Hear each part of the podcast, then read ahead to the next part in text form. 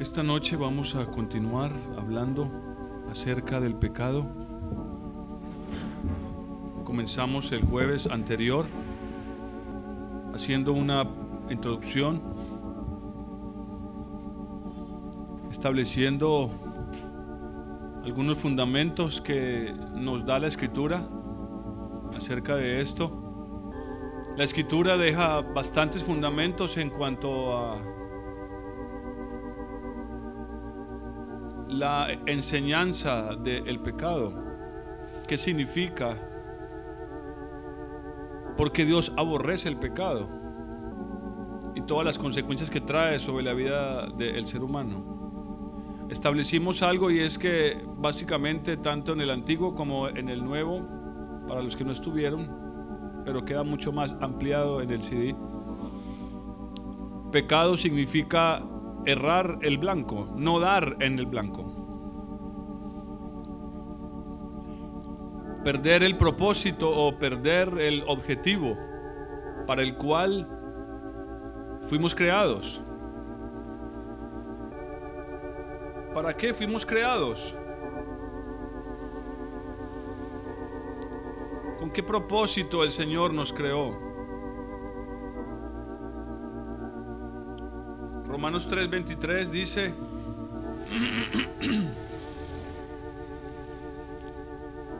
Romanos 3:23, vamos a estar mucho tiempo en el libro de los Romanos, la epístola a los Romanos. ¿Por qué razón?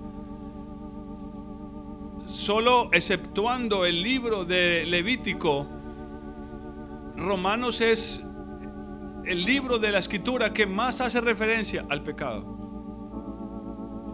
solo superado por el libro de Levítico.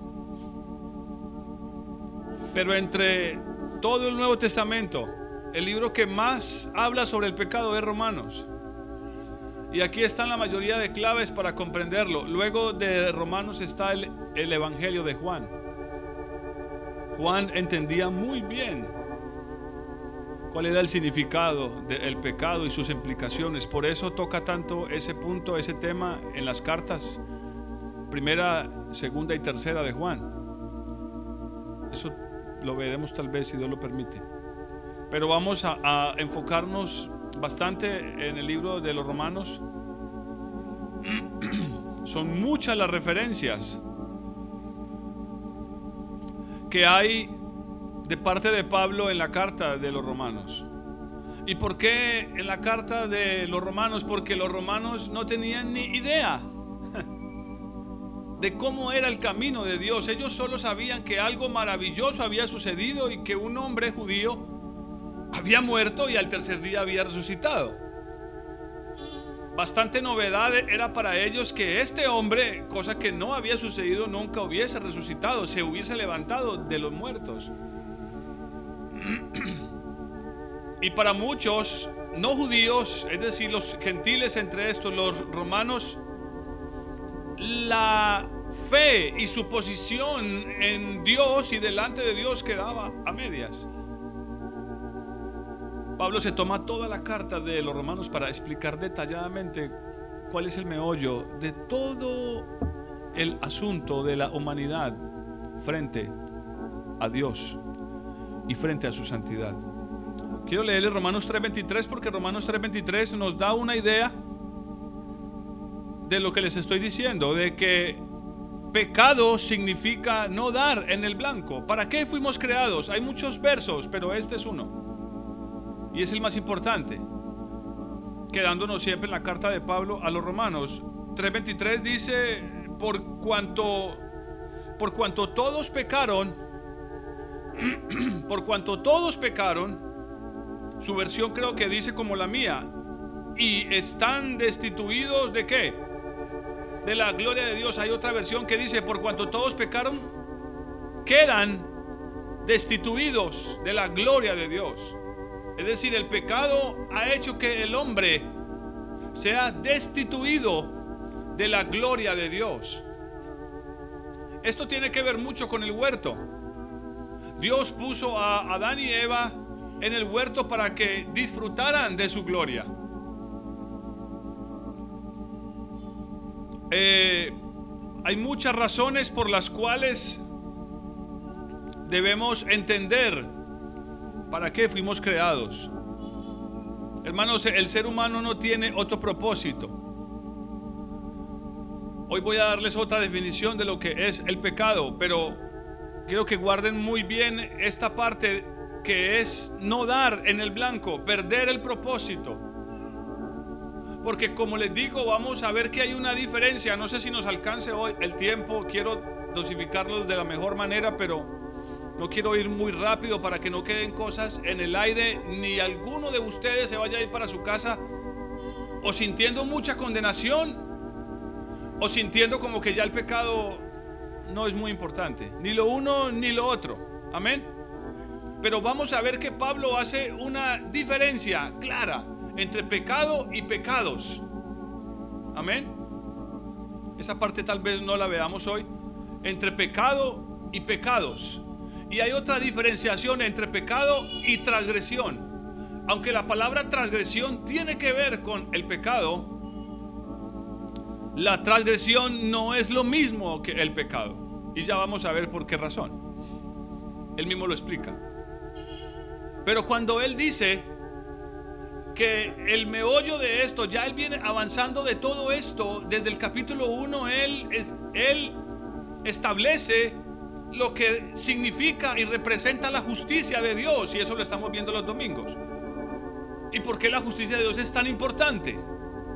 Y de ahí para allá empieza a establecer la relación de Dios con su pueblo, luego en el capítulo 2 habla de los judíos y cómo los judíos no son judíos por haber nacido judíos. Porque había el dilema en su época de que todo el que era judío ya prácticamente estaba salvo, por decirlo así. Y él dice, no, no lo es así. Entonces ya en el capítulo 3, él establece el problema con el pecado es que nos ha quitado una posición. El pecado le roba al ser humano una posición, una posición otorgada por Dios. ¿Cuál es? La posición de participar de la gloria de Dios. Ahora, ¿qué significa? ¿Qué significa la gloria de Dios? La gloria de Dios, básicamente hay varias palabras para la gloria de Dios, pero hay una en particular que es muy importante. La palabra gloria, o más bien la base de la palabra gloria, quiere decir pensar. Quiere decir el parecer de alguien, el considerar de alguien. Es decir, la gloria de Dios hace referencia al carácter de Dios, a su manera de, de, pensar, a la manera como Dios ve las cosas. Hoy el mundo está de cabeza para abajo y pies para arriba porque los científicos dicen que han descubierto un sistema solar donde hay siete planetas semejantes a la Tierra ni los han visto. Solo sospechan que están ahí y van a ver cómo logran tratar de identificarlos, pero no los han visto. Ya los dibujaron y, los pintaron alrededor de un sol y dicen que es muy posible que ahí haya vida.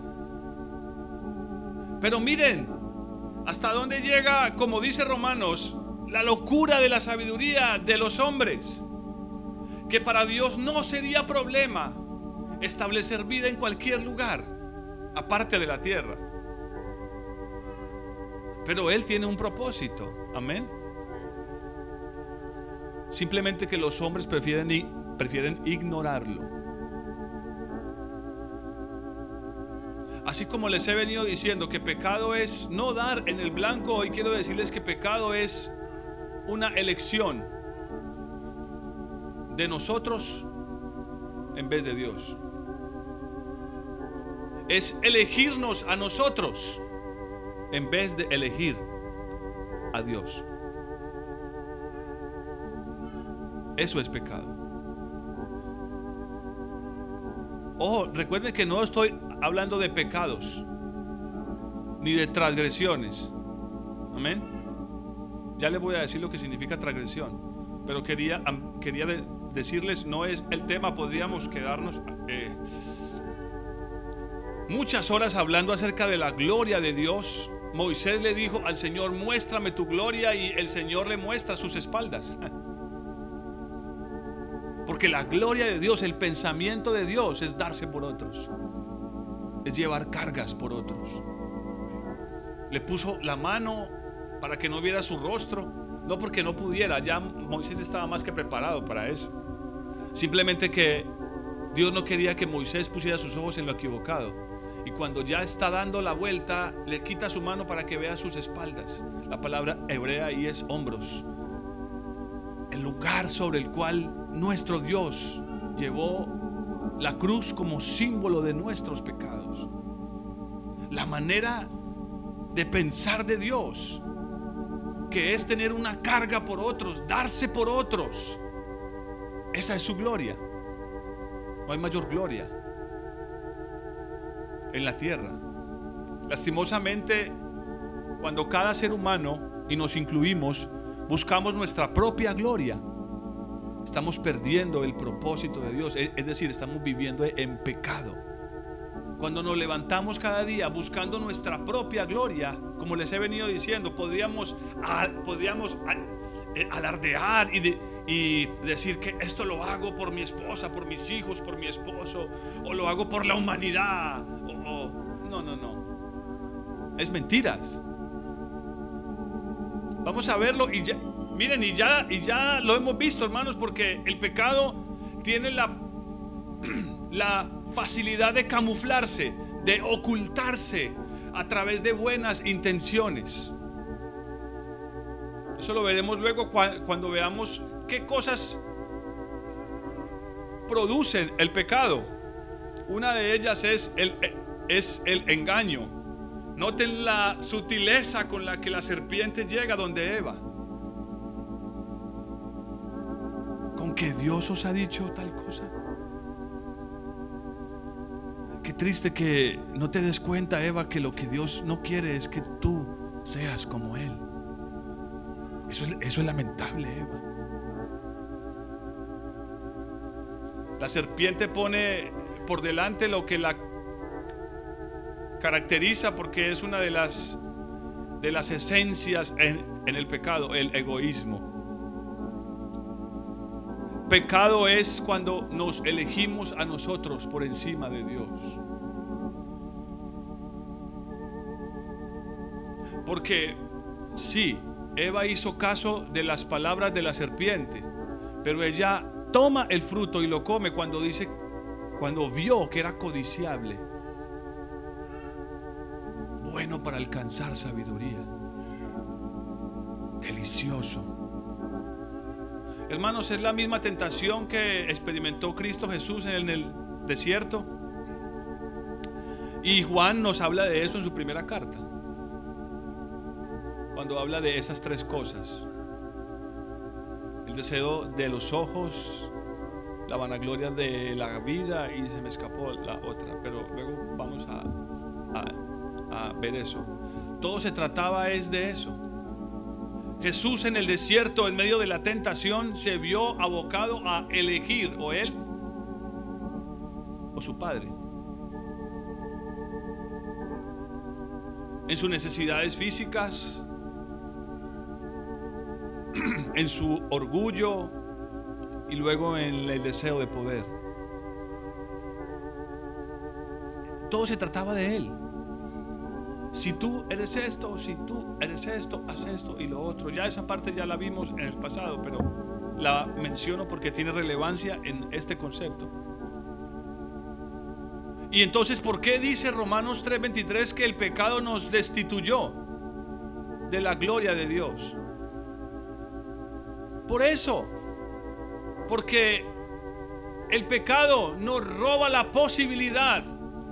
Escuchen esto que es muy importante. Nos niega, nos roba la posibilidad de que veamos las cosas de la manera como Dios las ve. Oh, hermanos, cuánta necesidad tenemos hoy Y más en el tiempo que estamos viviendo. De ver las cosas como Dios las ve.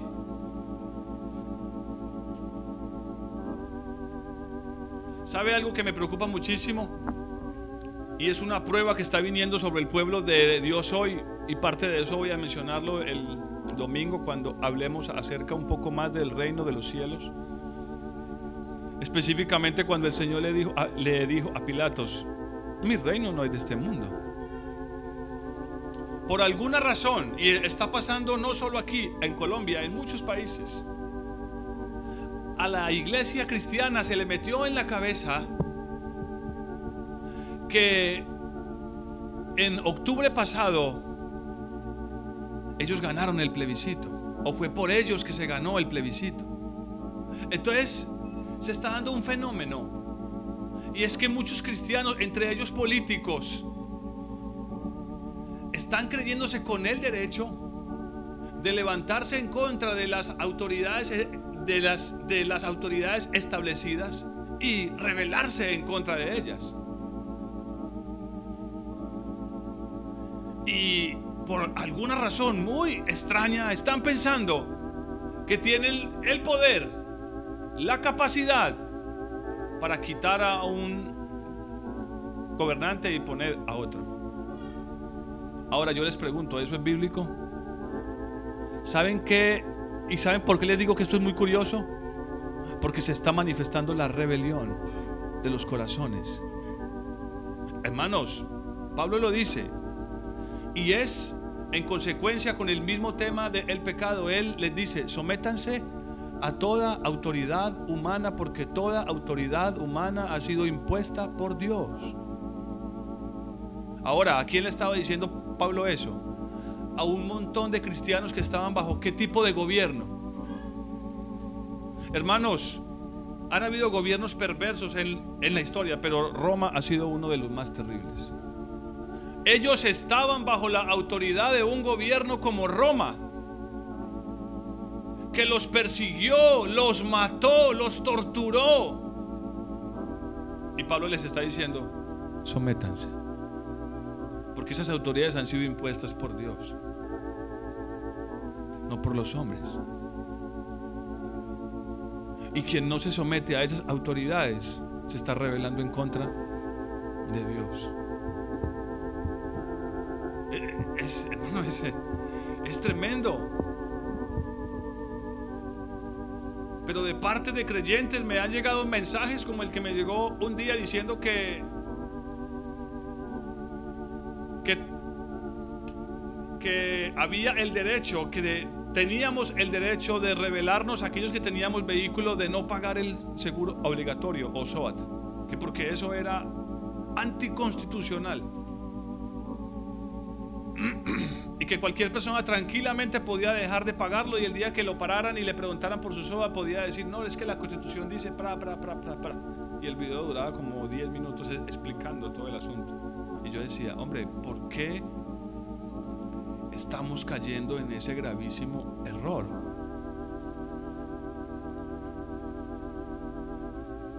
Mire, hermano, sabe, sabe, sabe, entre muchas cosas, porque, porque existe en el aire la posibilidad de que nosotros aquí en Colombia terminemos como en Venezuela.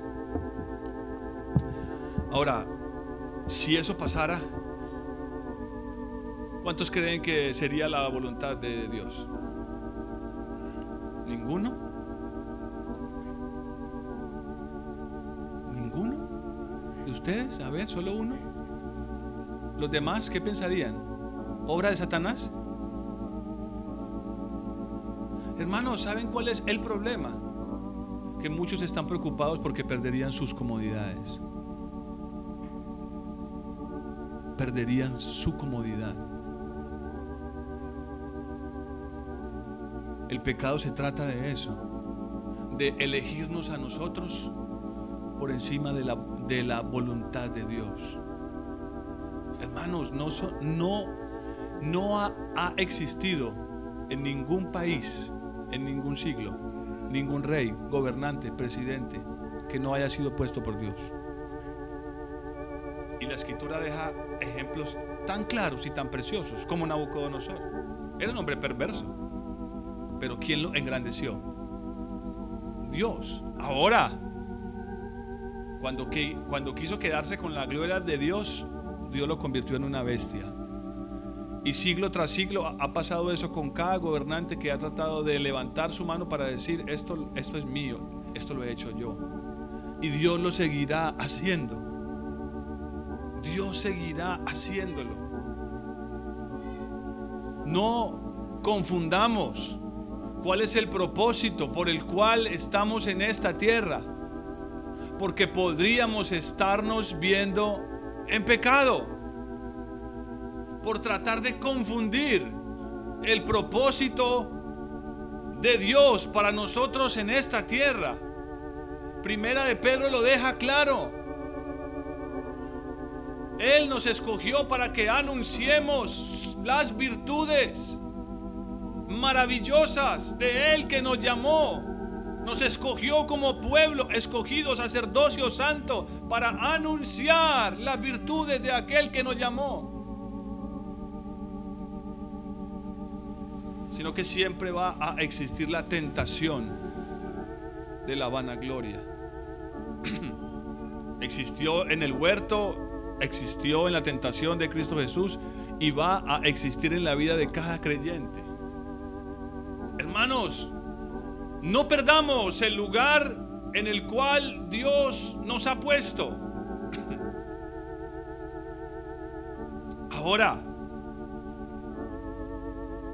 si no dar en el blanco es pecado, como les dije el jueves pasado, aquí cada uno tiene una posición donde Dios lo, donde Dios lo ha puesto como hijo, como padre, como esposa, como jefe, como empleado, como hermano, hermana, esposo, esposa. Ahí es donde deberíamos estar buscando hacer la voluntad de Dios en cada una de esas áreas. Porque no se trata solamente de nuestros pecados, sino que se trata de el pecado. Se trata de el pecado. Vayamos a Romanos capítulo 5.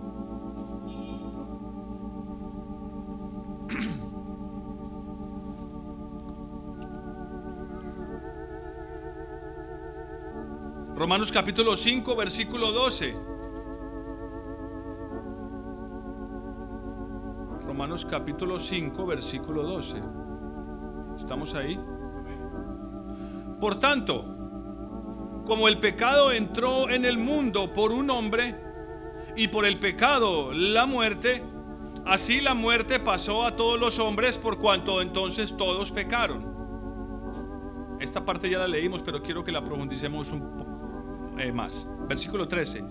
Antes de la ley ya había pecado en el mundo. ¿Cuándo es antes de la ley? ¿Cuándo? ¿Cuándo es antes de la ley? ¿Cuándo vino la ley? Con Moisés. Entonces, antes de la ley es antes de Moisés. ¿Qué está diciendo? Que antes de, de la ley, ¿qué cosa? Ya había pecado. Note cómo lo llama él. Antes de la ley ya había pecado en el mundo. Pero, pero, donde no hay ley, no se inculpa de pecado. Sí había pecado, pero no se inculpa de pecado. ¿Entienden esa diferencia? Es como que el semáforo esté ahí, pero ah, pero, pero, pero, pero simplemente está, está, está apagado. Y si usted lo pasa, nunca sabríamos cuándo estaba, cuando estaba en, en rojo porque estaba apagado.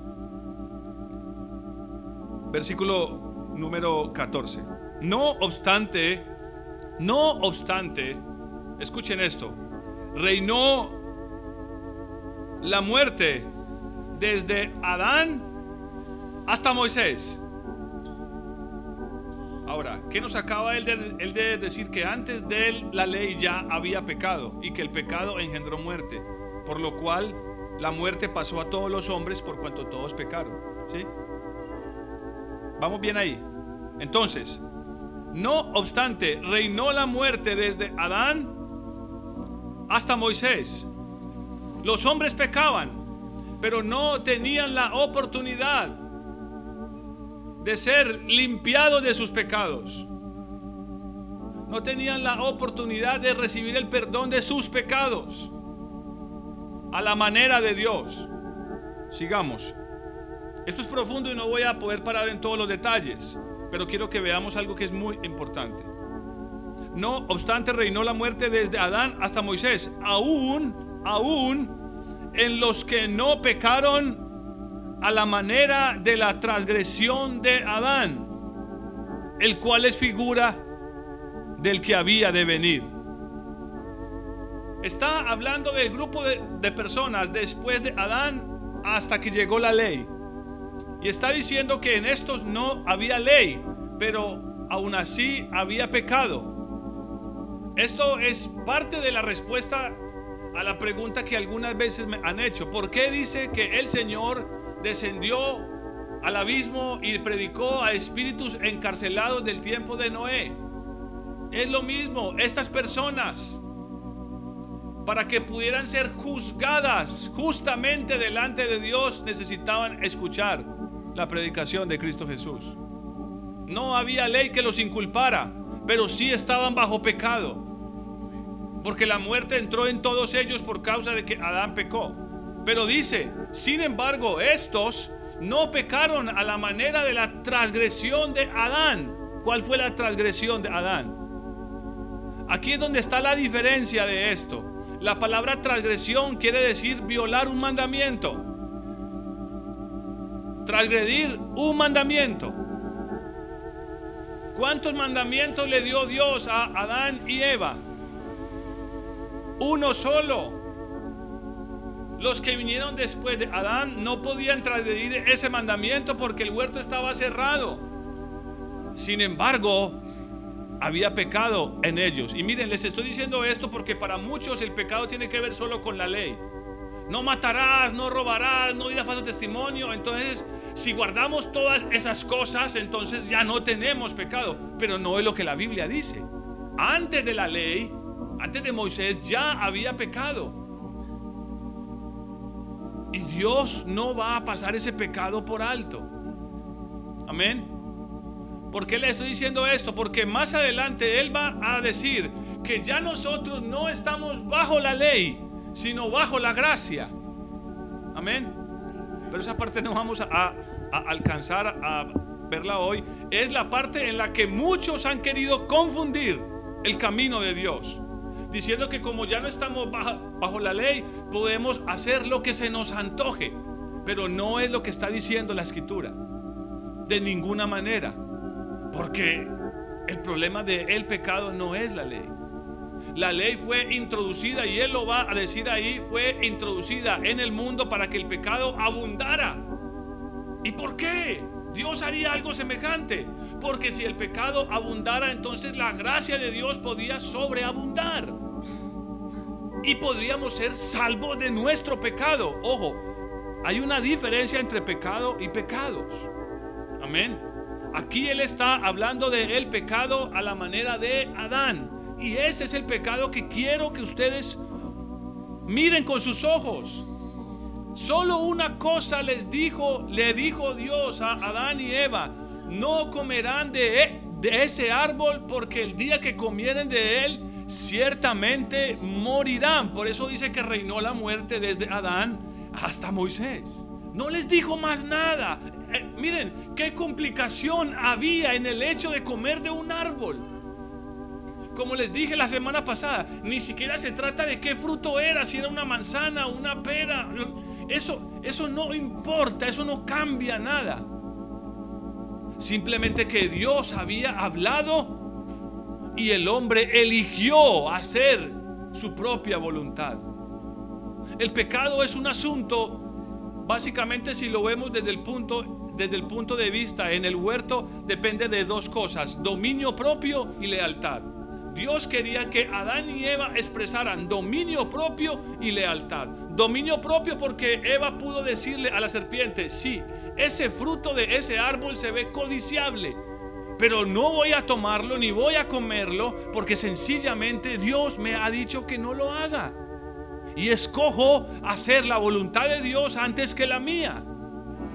¿No fue lo que hizo Cristo en el huerto de Getsemaní?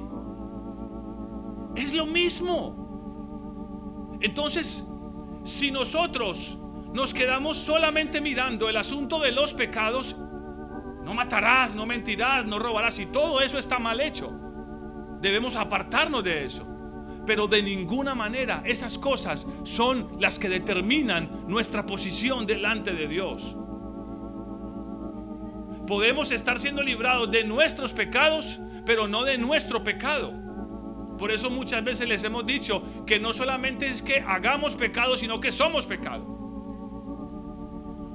Ahora, ¿de qué vino el Señor a librarnos? La escritura más adelante, y me adelanto porque, porque veo que sus caras como que no está muy claro y es que este tema es muy difícil.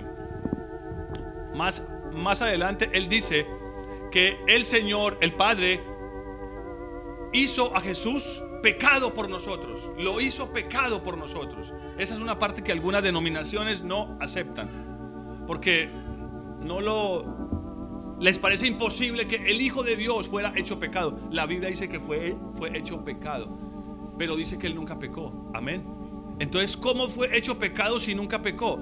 Esa es la diferencia que quiero mostrarles. ¿Qué es pecado? No dar en el blanco.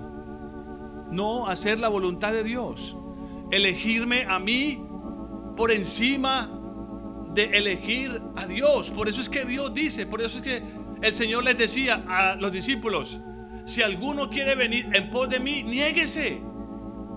Niéguese. Y si alguno quiere salvar su vida, tiene que perderla. Eso es dominio propio y lealtad. Una lealtad que Adán y Eva no tuvieron, pero que Dios espera que usted y yo hoy tengamos. Amén. Por eso es que como no entendemos muy bien esa diferencia entre pecado y pecados, es tan fácil vivir inmerso en la condenación de pensar que porque, y no estoy diciendo que la mentira sea buena, es muy mala, que pensar que porque de pronto mentimos, el Señor ya nos desechó. O ya estamos destruidos. O de pronto sencillamente Dios va a cambiar la forma en que me mira. No. Otra vez recuerden lo que les dije el jueves pasado. Es por la justicia de uno que somos justificados. Y es por la obediencia de uno que somos declarados justos, no somos nosotros. El día que hagamos algo bueno, el día que obedezcamos a Dios en la cosa más pequeña o en la cosa más grande, será porque sencillamente Cristo Jesús, a través de su Espíritu, lo hizo en nosotros. No fuimos nosotros. Por eso muchos se han envanecido y han caído a un lugar mucho más profundo porque creen que son ellos los que están agradando a Dios con su manera santa y piadosa de vivir. Es imposible.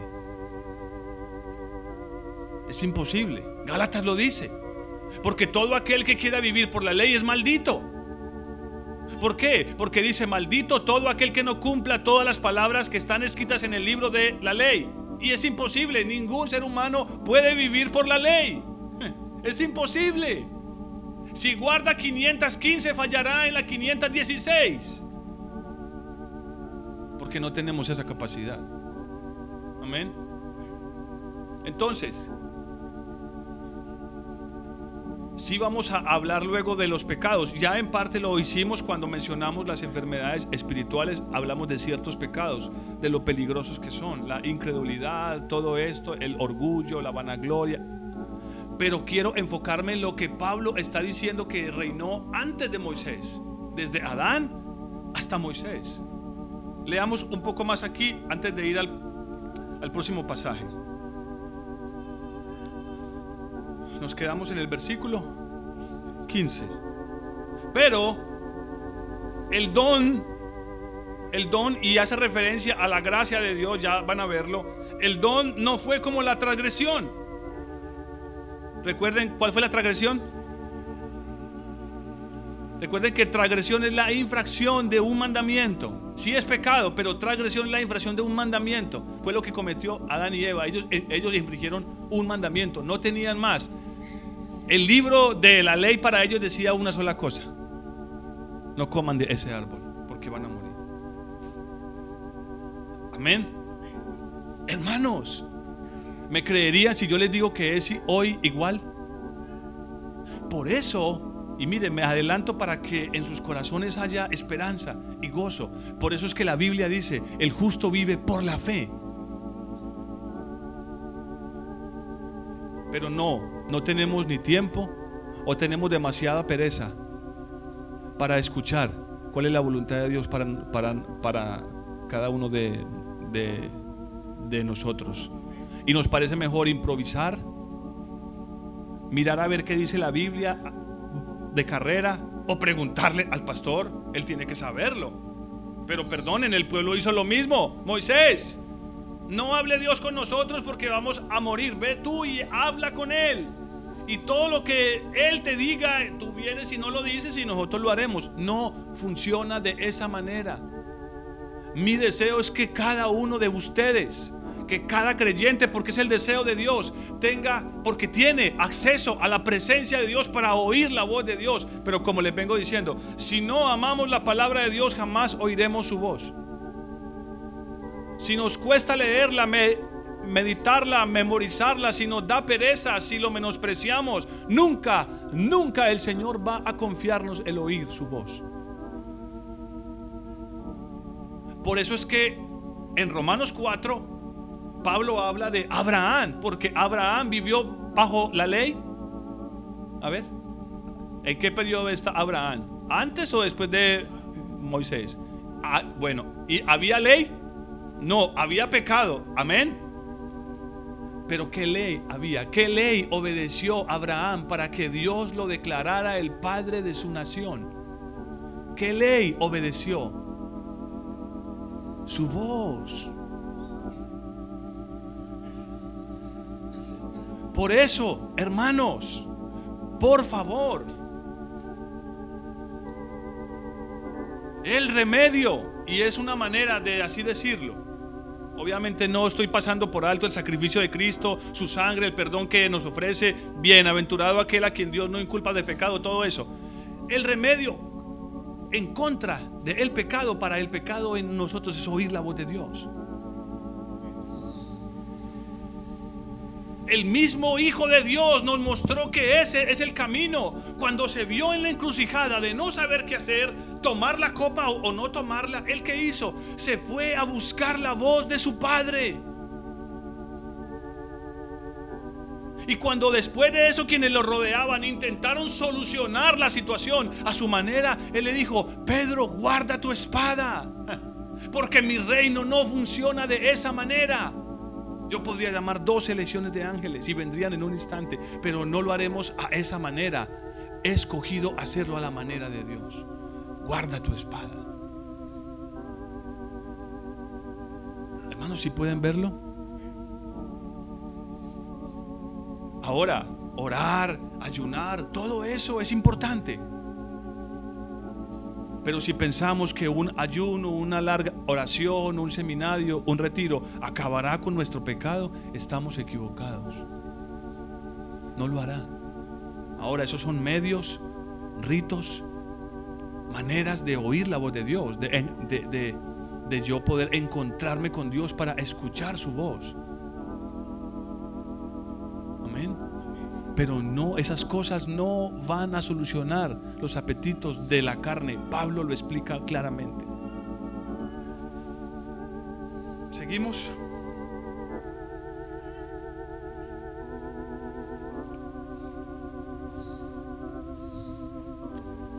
Pero el don no fue como con la transgresión.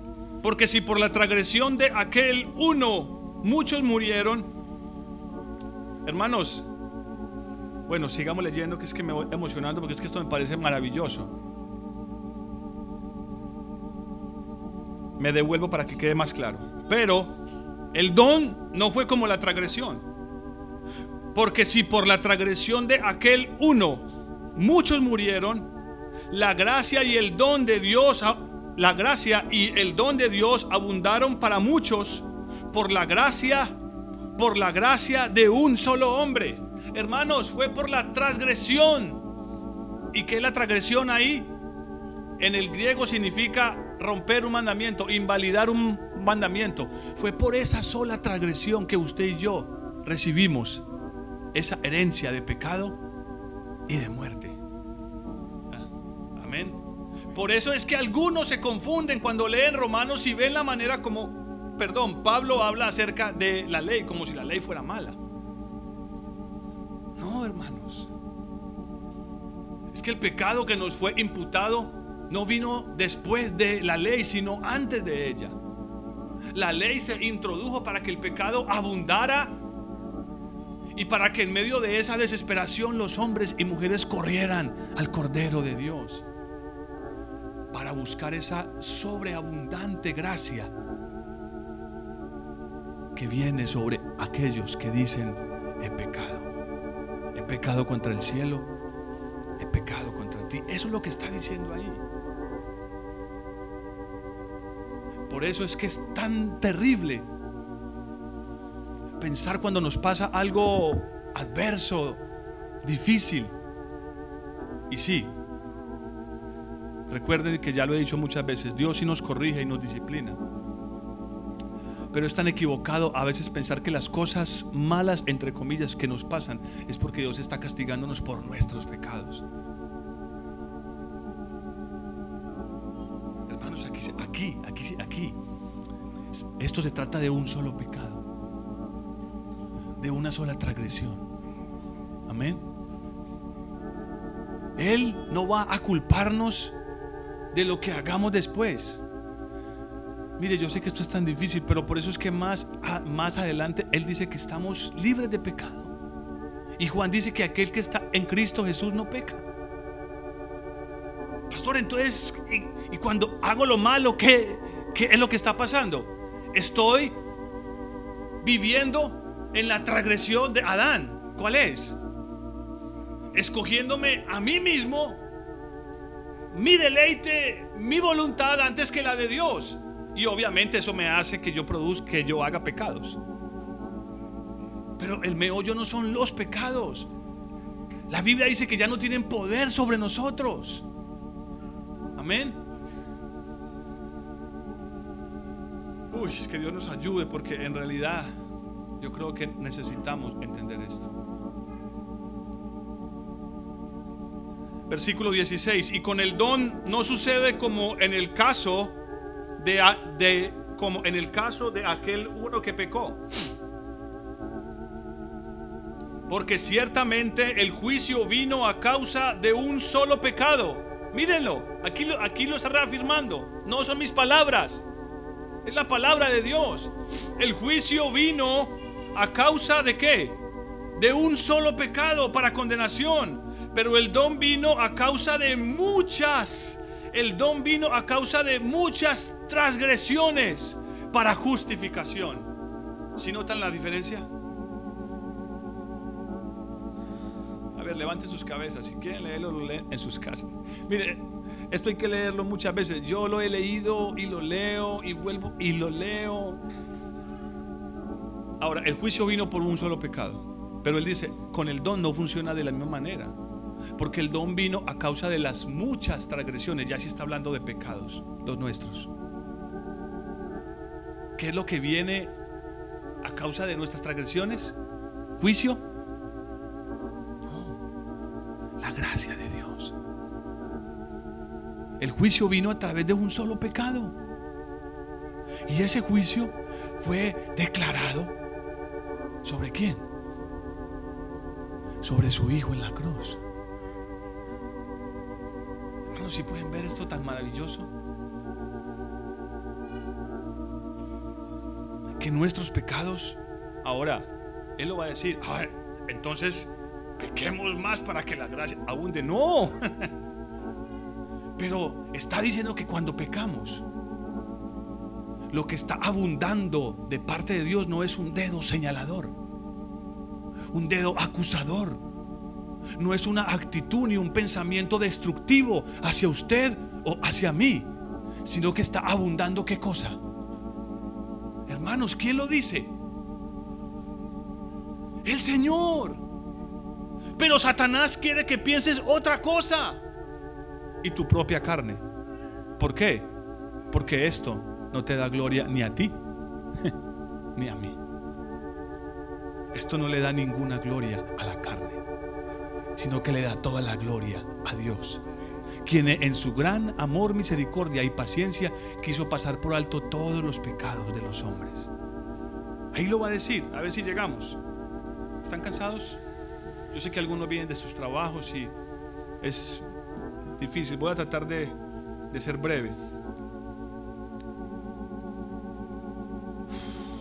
El juicio vino a causa de un solo pecado para condenación, pero el don vino a causa de muchas transgresiones para justificación. Mire que dice transgresiones, no pecados. Amén. El pecado, vamos a llamarlo, no me gusta el término pecado original. No me gusta mucho el término porque es un término que usa la, iglesia católica y no le veo mucha razón pero para que me entiendan el pecado de Adán, el primero. Versículo 17. Si, si por la transgresión de uno solo reinó la muerte, mucho más reinará, perdón, mucho más reinarán en vida por uno solo, Jesucristo, los que reciben la abundancia de la gracia y del don de la justicia. Y cuando se manifiesta esa abundancia de justicia y el don, perdón, cuando se manifiesta esa, esa, esa abundancia de gracia y el don de la justicia,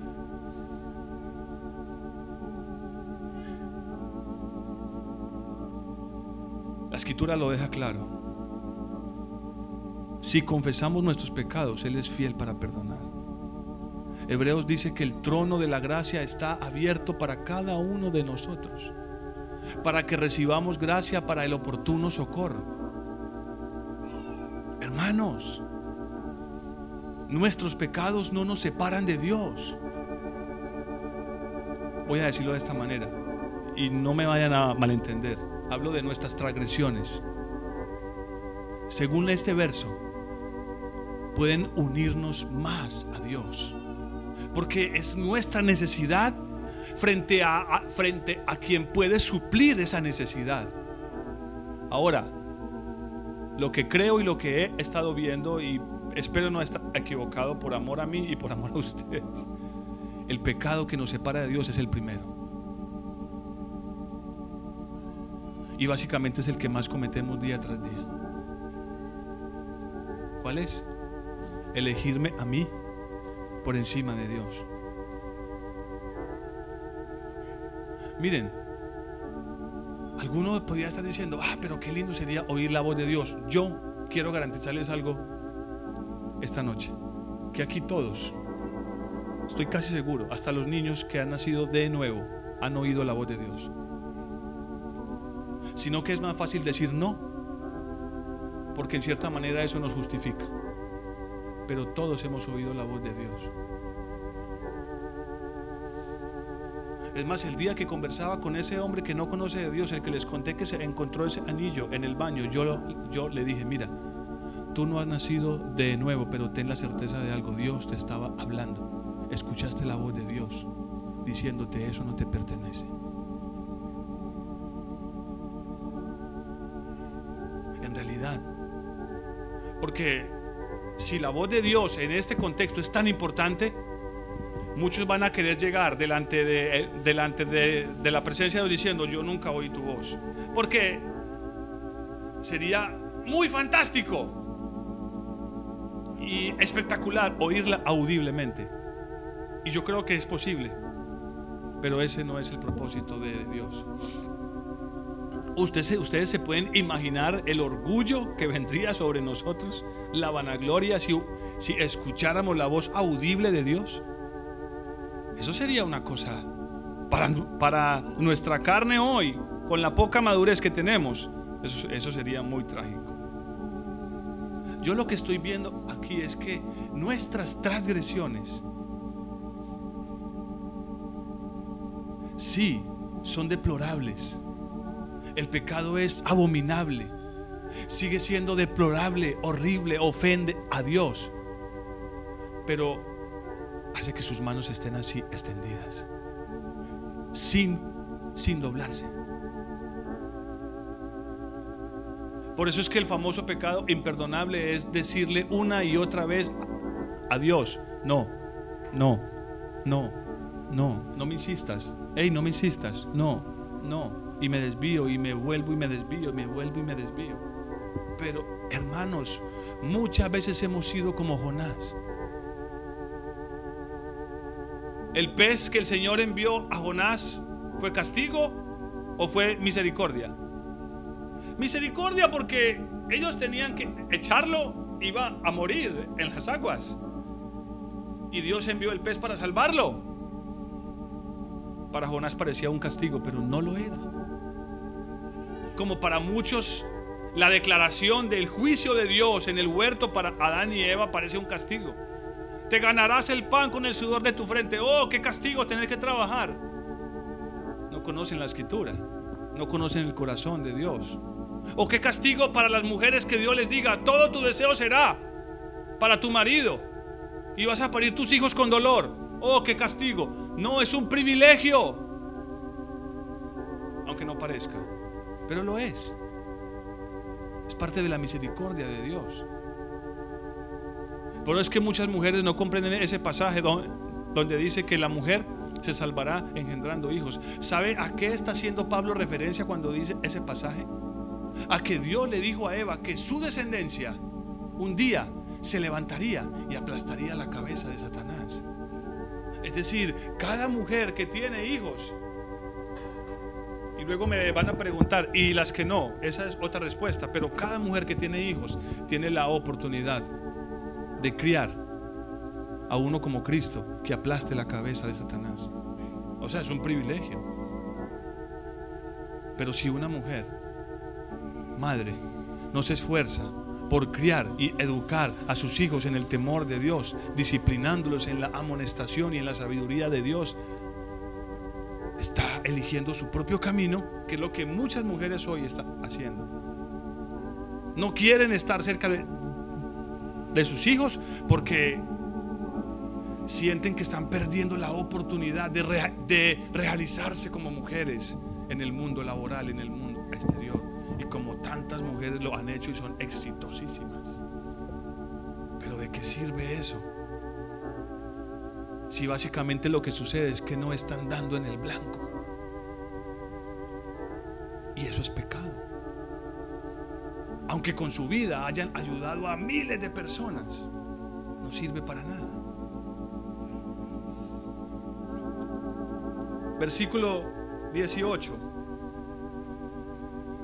Así que, como por la transgresión de uno, vino la condenación a todos los hombres, de la misma manera, por la justicia de uno, vino a todos los hombres la justificación que produce vida. Así como por la desobediencia de un hombre muchos fueron constituidos pecadores, así también por la obediencia de uno, otra vez es Cristo, muchos serán constituidos justos. La ley pues se introdujo, ahora sí va a decir por qué entonces Dios le dio la ley a Moisés. La ley pues se introdujo para que el pecado abundara. La ley no se introdujo para que el hombre se librara de su pecado. La ley no fue introducida para que el hombre tomara esa ley y tratara de librarse de, de su propio pecado, guardando todas esas normas. Ahora, no quiere decir que la ley es mala, Él lo va a decir, es buena, santa y pura, espiritual. Y hay muchas de esas cosas en la ley que necesitamos guardar para poder vivir cerca de ese camino que nos conduce a dar en, el, blanco de la voluntad de Dios para cada uno de, de nosotros. Y alguno me podría decir, pastor, yo no sé cuál es la voluntad de Dios para mi vida. Y esa pregunta la he oído muchas veces. Y cuando la preguntan es porque sencillamente están pensando en que dar en el blanco significa pararse de este lado. Estar en el ministerio. No. Ustedes ahí como padres, como esposos, como madres, como esposas, como hijos, pueden dar en el blanco. Si uno de nuestros hijos mañana muriera, pero vivió obedeciendo a sus padres, guardando la palabra de Dios, buscando agradar lo que sus padres le dicen, ese hijo estará en la presencia de Dios para siempre porque dio en el blanco, aunque haya muerto a la edad que murió. Por eso es tan importante para nosotros como padres buscar que nuestros hijos guarden, mandar a nuestros hijos para que guarden el camino de Jehová, como lo hizo Abraham. Eso es justicia. Pastor, pero yo no tengo hijos. Bueno, eres esposa. Eres esposo. Eres, eres hijo, eres hermano.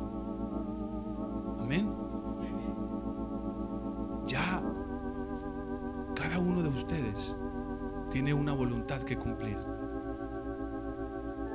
Amén.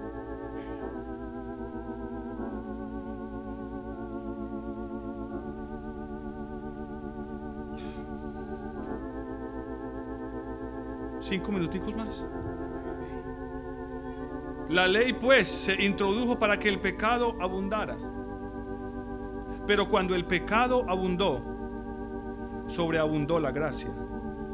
Porque así como el pecado reinó para la muerte, así también la gracia reinará por la justicia. Ojo, la gracia reinará por la justicia para vida eterna mediante Jesucristo, Señor nuestro. Y esa parte no la explico porque la hemos, visto ya los domingos. Quiero que vayan a Génesis capítulo 6.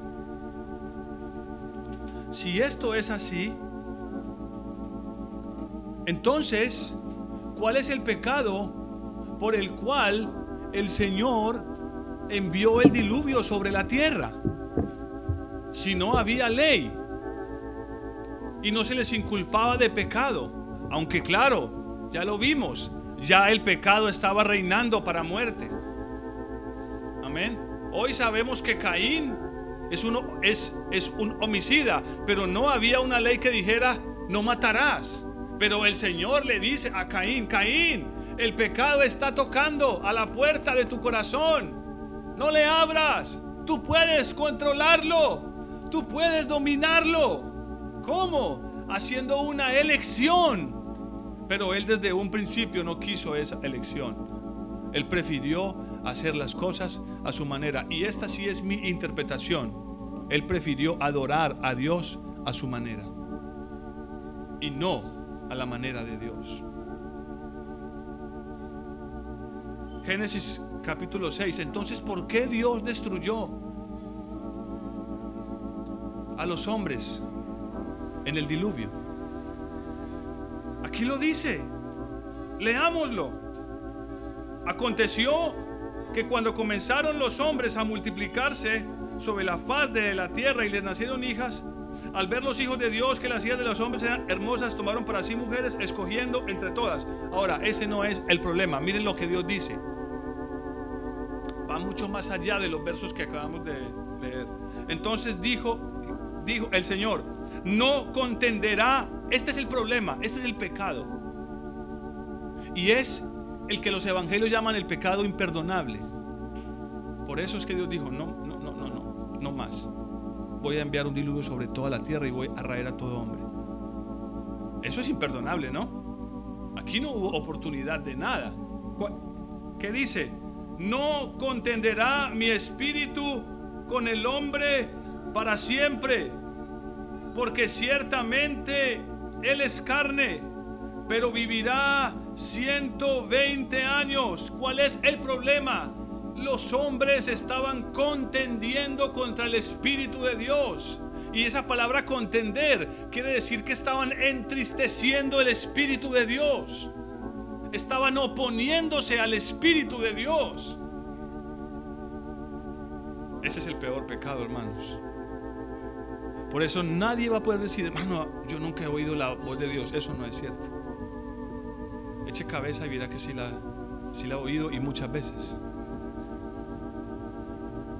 Porque a menos de que usted no haya nacido de nuevo, su conciencia esté totalmente cauterizada y su alma está sumida en las peores tinieblas, antes de hacer lo malo, usted siente en su cabeza, en su corazón, una voz que le dice, eso está mal hecho. No lo hagas. No, si no siente eso, usted está mal. ¿Cómo se llama eso? La voz de Dios.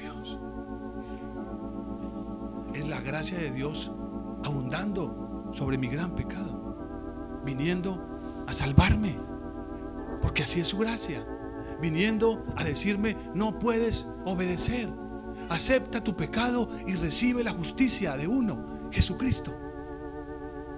¿Y cómo lo haces? Niégate. No hagas esa elección, no escojas poner tu vida por encima de la voluntad de Dios. Pero la mayoría de veces, miren, les estoy diciendo esto porque esto es más común de, de lo que parece. Solamente que Dios ha tenido mucha misericordia. Muchas veces, no son pocas las veces que hemos contendido contra el Espíritu. Él diciéndonos, hey, no vas por ahí. Hey, no hagas eso. Hey, no pienses de esa manera. Hey, levántate. Hey, ¿quién es? Es el Espíritu de Dios. Aquí no había ley, hermanos. Sí, seguramente estos hombres empezaron a hacer cosas muy malas. Caín mató a uno y el otro mató otro y dijo, ya se volvió una costumbre. Si este me hacía algo, venía y lo mataban y la maldad seguramente empezó a extenderse. Pero termino con esto. ¿Cuál es la otra parte de esto? ¿Cuál es la otra cara de la moneda? Noé. Ahora, ¿por qué Dios llama a Noé? Vamos al versículo número 8.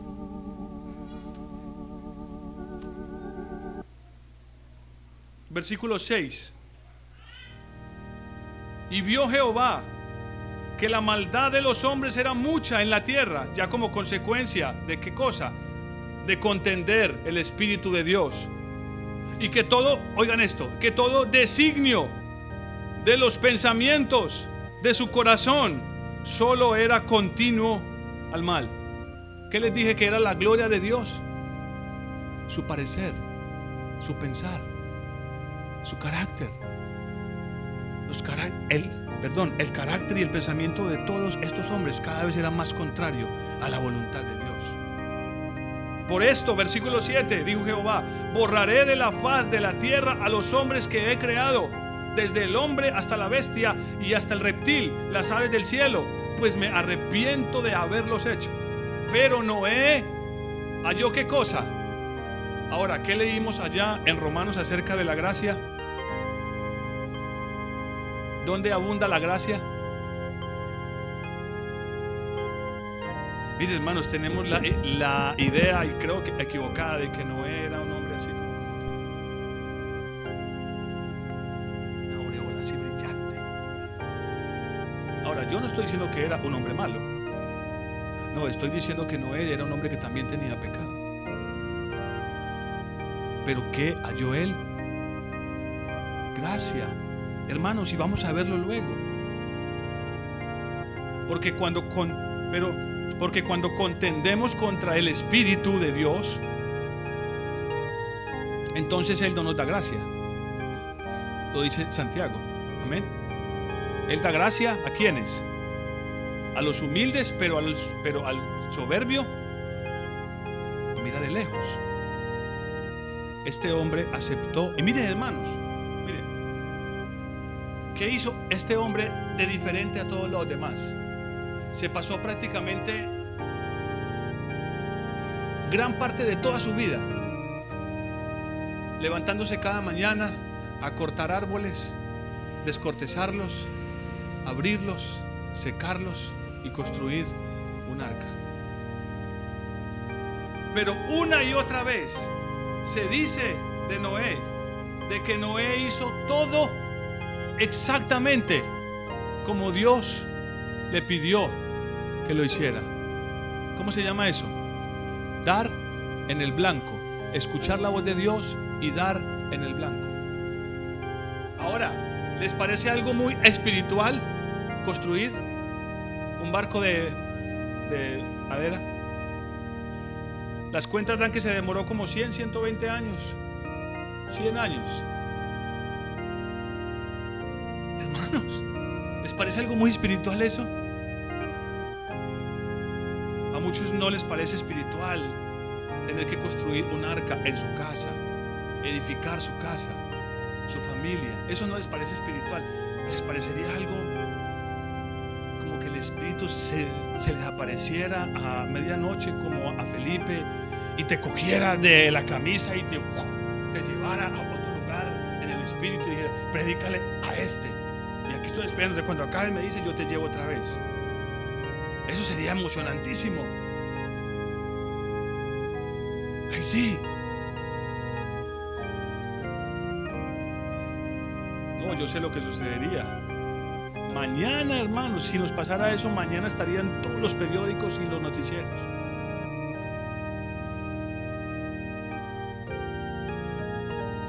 ¿Qué hizo Noé, hermanos? ¿Qué hizo? Dio ¿Ustedes creen que es muy espiritual todo lo que hizo? Construir un arca todos los días. Pero piénsenlo. ¿Cuánto tiempo pasó con su familia? ¿Cuánto tiempo de ese le sirvió para conocer a sus hijos, para que sus hijos lo conocieran? Para que se estrecharan esos lazos familiares y para que su fe en el Señor se afianzara más y más. Porque al pasar los años no creen que dirían, pero es que ni sabemos cuándo vamos a terminar de construir este barco. Y jamás ha llovido. ¿Para qué hacemos esto? ¿Cuánto nos llevan diciendo que el Señor viene y no pasa nada? ¿Para qué me esfuerzo en ser fiel al Señor? Si puedo echar mano de mi propia pasión, de mi propio deseo, de, de mi propia concupiscencia y empezar a deleitarme Es, eso, eso, eso sería el camino más fácil, ¿no? Pero ahí es donde Dios va a decirnos, no te conozco. Yo no veo a Noé siendo el hombre súper espiritual. Ahora sí lo fue, en el sentido de que hizo lo que tenía que hacer. Oyó la voz de Dios e hizo lo que Dios le dijo, al pie de, de la letra. ¿Cómo nos gusta, cómo nos gusta cambiar algunas cositas, algunas palabritas? ¿Cómo, cómo, cómo nos encanta cambiar algunas cositas? No, hermanos, ese es nuestro problema. Pero cómo me llena de esperanza leer que Noé halló gracia. Oh, hermanos. Y que si usted y yo no estamos siendo llenados de la gracia de Dios es porque no lo creemos. Todavía tenemos nuestra propia justicia así como un muro alto que nos defiende. Póngase de pie.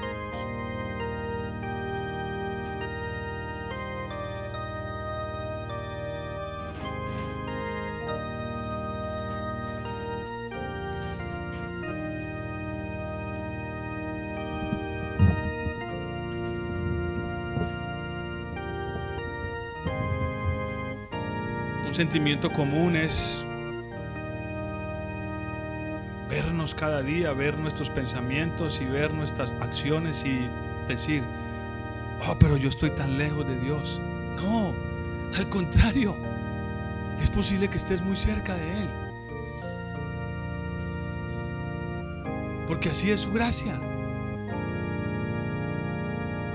Ahora, tengamos cuidado de la transgresión a la manera de Adán. Eso sí es un grave problema. ¿Saben por qué? Porque Dios le dio al hombre, y Pablo lo deja claro en Romanos 9, Dios le dio al hombre libre albedrío. Amén. Por eso el árbol del bien y del mal no tenía una cerca eléctrica de 100 mil voltios alrededor. No, Dios respeta tu elección como les he venido diciendo, ya Dios hizo la de él. Dios eligió morir en la cruz para salvarnos. ¿Cuál será entonces nuestra elección? El pecado no es un problema para Dios. Lo es para nosotros porque todavía seguimos deleitándonos en Él. Y sí, es que el pecado produce placer. Pero por eso leíamos que Moisés prefirió ser maltratado con el pueblo de Dios antes que gozar de los deleites temporales del pecado. ¿No quiere decirle eso al Señor esta noche antes de irse? Porque su gracia está aquí, podemos decírselo por su gracia. Amén. No por nosotros, sino por su gracia. Amén. Yo digo sí, sí.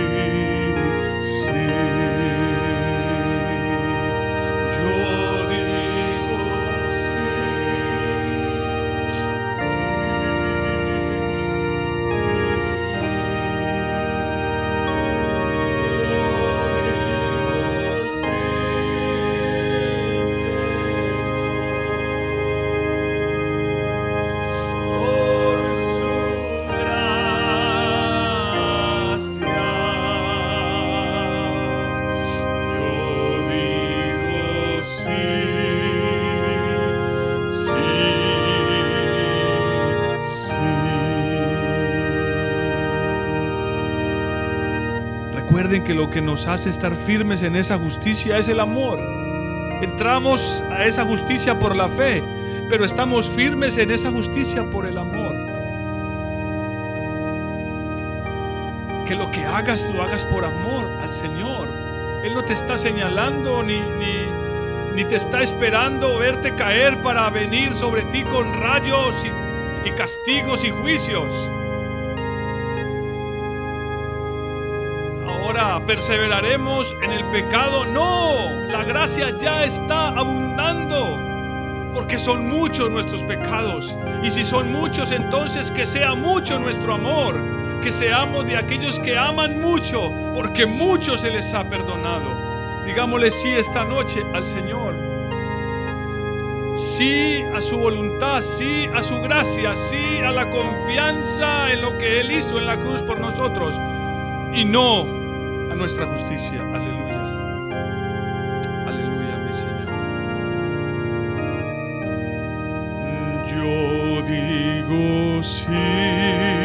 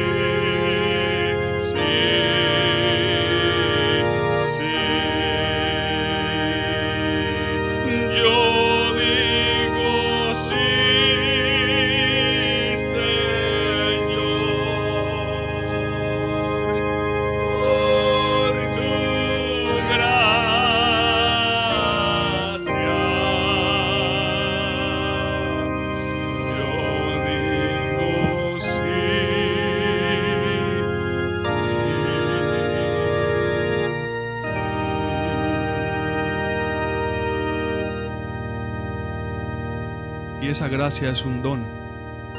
Así la llama Pablo, un don. En el griego esa palabra quiere decir regalo. Haris. Es un regalo. Puedes recibirlo o puedes rechazarlo. ¿Qué harás esta noche? Con esa gracia, ese regalo divino. Recíbelo. Recíbelo reconociendo que lo necesitas porque eres pecador, porque eres pecadora.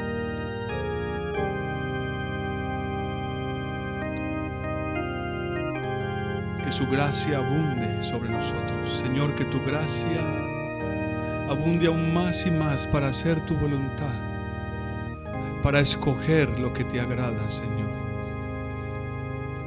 para escogerte a ti, Señor, para escogerte a ti y ya no escogernos más a nosotros, Señor. Yo digo sí.